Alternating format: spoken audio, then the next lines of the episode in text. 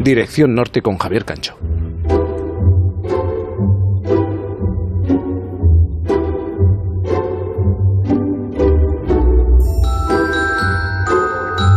Soy muy joven todavía, pero creo que si hay algo que he aprendido y que tengo muy claro hasta ahora es que nunca traicionaré a mi género. En el INSTI dicen los profes, en plan un poco pesado, dicen que hay que tener actitud.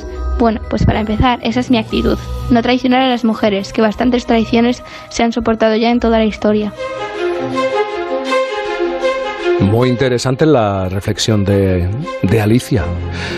Yo soy de los que pienso que conforme cumplimos años, vamos al final repitiendo los mismos argumentos eh, de nuestros padres y abuelos. Aquello de esta juventud de ahora, pues no, no, no hay que pensar eso. Es una juventud muy preparada, con muchas ganas de hacer cosas y de reivindicar. Para eso también son jóvenes. Tenemos una estación de radio en un faro que está en el Cantábrico. En Por fin no es lunes, Punta Norte.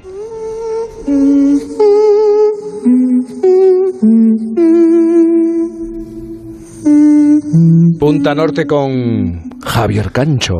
Javier, buenos días. Hola Jaime, buenos días a todos. Buenos días. ¿Estás de acuerdo conmigo? Al final acabamos cayendo en aquello que repetían nuestros abuelos y, padres, pero yo creo que hay que tener confianza y esta juventud, Alicia, por ejemplo, está más preparada que nosotros y, conoce más mundo que nosotros. O a lo mejor todo el diagnóstico. Yo creo que sí, ¿no? Vamos, son nuestra última esperanza. Sí, sí, sí, sí, sí. Y creo que los estamos defraudando. Nosotros, ¿eh? Nosotros. Pero a esta cuestión podríamos dedicarle otro punta norte. Eh, pero volviendo a lo que nos ha contado Alicia, mirar hacia otra parte no es lo mismo que ignorar algo que está sucediendo. Ha ocurrido en incontables ocasiones que se ha mirado hacia otra parte eh, para no ver el, todo, el conjunto, para no ver que las mujeres no estaban siendo bien tratadas. Veremos hacia dónde nos lleva, hacia qué parte del todo nos conduces hoy, Javier. Pues mira, respecto a lo que ha dicho Alicia, que es verdad que es muy interesante el planteamiento y lo que tú acabas de plantear. Sobre esto hay una, hay una reflexión que casi es, es casi un eslogan, es una reflexión de Margaret Atwood, es un punto de vista que nos sitúa ante la vereda de, la historia que queremos contar. Decía ella, Margaret, Margaret Atwood, que siempre es una imprudencia interponerse entre un hombre y el reflejo de su propia inteligencia.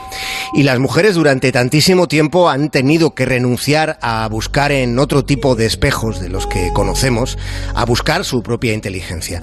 Y ha sucedido que las guerras, tantas como ha habido y tan criminales como han sido, pues no han dejado precisamente lo que podemos llamar un rastro de audacia. Han sido tantos los que han acudido al conflicto armado pensando que tenían el cielo de su parte, han sido tantos que estaríamos toda la mañana enumerando casos históricos. Fíjate, Albert Einstein dijo en una conferencia que no sabía qué armas se utilizarían en la Tercera Guerra Mundial, pero estaba seguro de cuáles serían las que serían empleadas en la Cuarta. Palos y mazas. Esas serían las armas de la Cuarta Guerra Mundial, según dijo Einstein. Parece que la hormona de la épica no termina de conciliar bien con, con la inteligencia, ¿no? No, decía, mira, decía Groucho que inteligencia militar son términos contradictorios. Eh, es uno de los aforismos más conocidos de Groucho. Claro, habla, habrá militares que nos digan que no es así, pero tendrían que decírselo a Groucho y esto ya no es posible. Lo que sí que podemos hacer para seguir el rumbo de, la historia de hoy es reparar en un dato que hemos estado eh, buscando y que hemos encontrado. Es un dato que dice lo siguiente. El 13% de los integrantes de las Fuerzas Armadas españolas en este 2020 son mujeres, solo el 13%. Y en todo el mundo, en todo el orbe, solo hay una veintena de jefas de Estado y de gobierno, solo 20 mujeres al frente de, de casi 200 países, ¿no?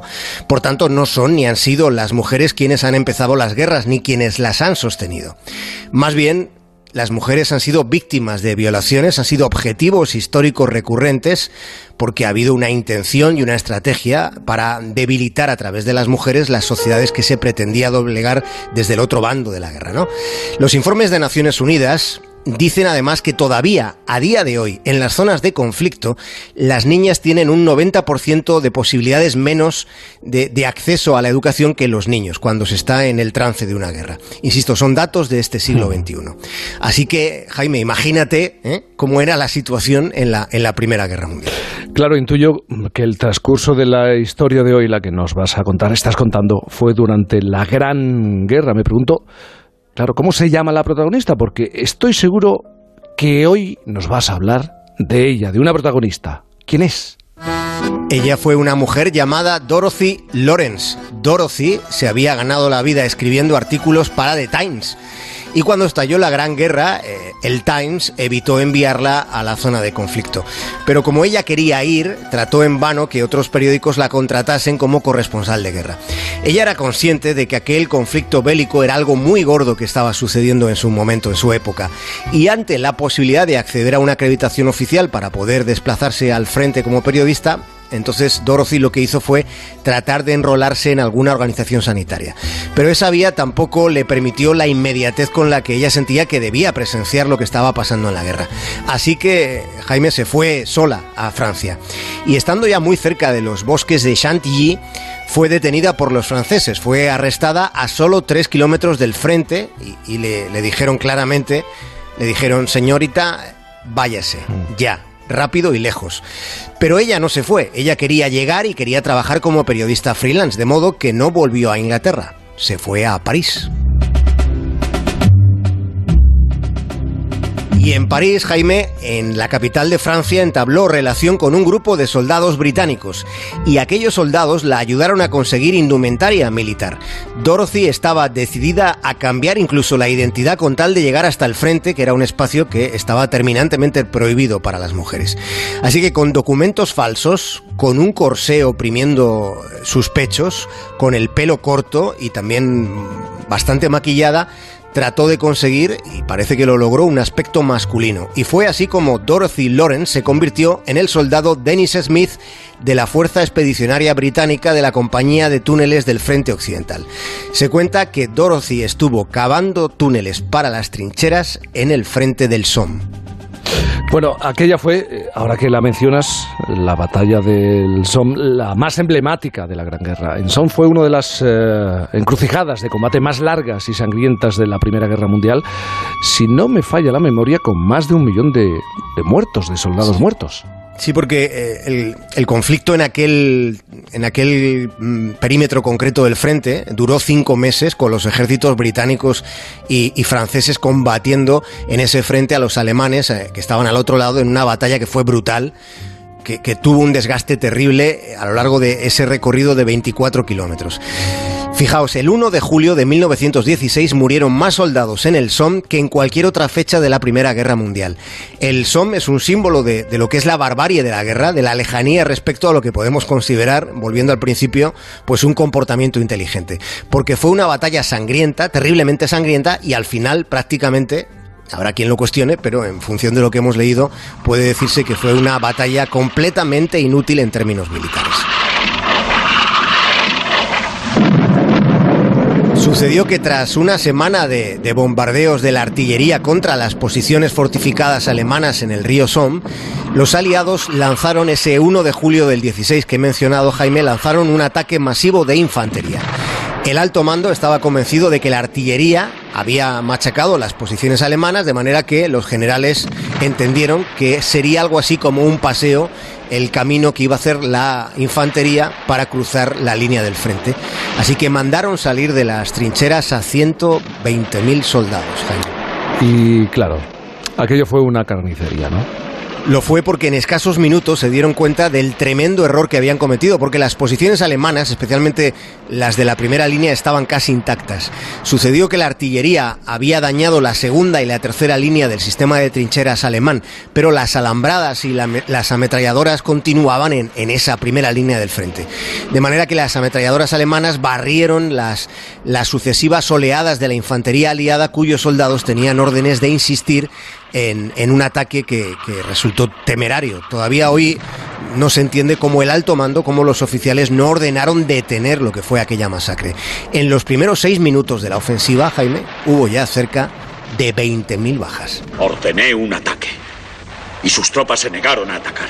Mis tropas sí atacaron, señor, pero no pudieron llegar. Porque no lo intentaron, coronel. Lo vi con mis propios ojos. La mitad de sus hombres ni salió de las trincheras. Un tercio de mis hombres quedó inmovilizado por la intensidad del fuego. No haga trampas con los números. El hecho es que buena parte de sus hombres no llegó a salir de las trincheras. Y aquella mujer de la que nos hablas, Dorothy Lawrence, ocultando su identidad en la del soldado Dennis Smith, claro, estuvo allí. Estuvo cavando los túneles de las trincheras de aquella batalla de la que sobre la que hemos hecho memoria, permaneció con identidad falsa en torno a 10 fechas. Cuando se descubrió que una mujer había convivido con los soldados en pleno frente de batalla, Dorothy fue recluida en un convento por órdenes del alto mando británico, fue amenazada para que no contase nada, porque eh, tenían el temor en el alto mando de que aquello pudiera causar ah, pues, un efecto mimesis y se repitiesen más casos. Así que Dorothy fue internada en un convento. Cuando acabó la guerra, Dorothy no volvió a ser contratada como periodista, pese a que pocos periodistas habían vivido tan de cerca el peor frente de batalla que, como hemos contado, hubo durante la Primera Guerra Mundial. Y Jaime Dorothy terminó pasando por varios manicomios en, lo que fue su vida, en los que permaneció hasta que murió en 1968. Cien años después de la Gran Guerra, su historia empezó a ser recordada hace nada, hace unos meses, y de algún modo ha empezado ahora a ser reconocida.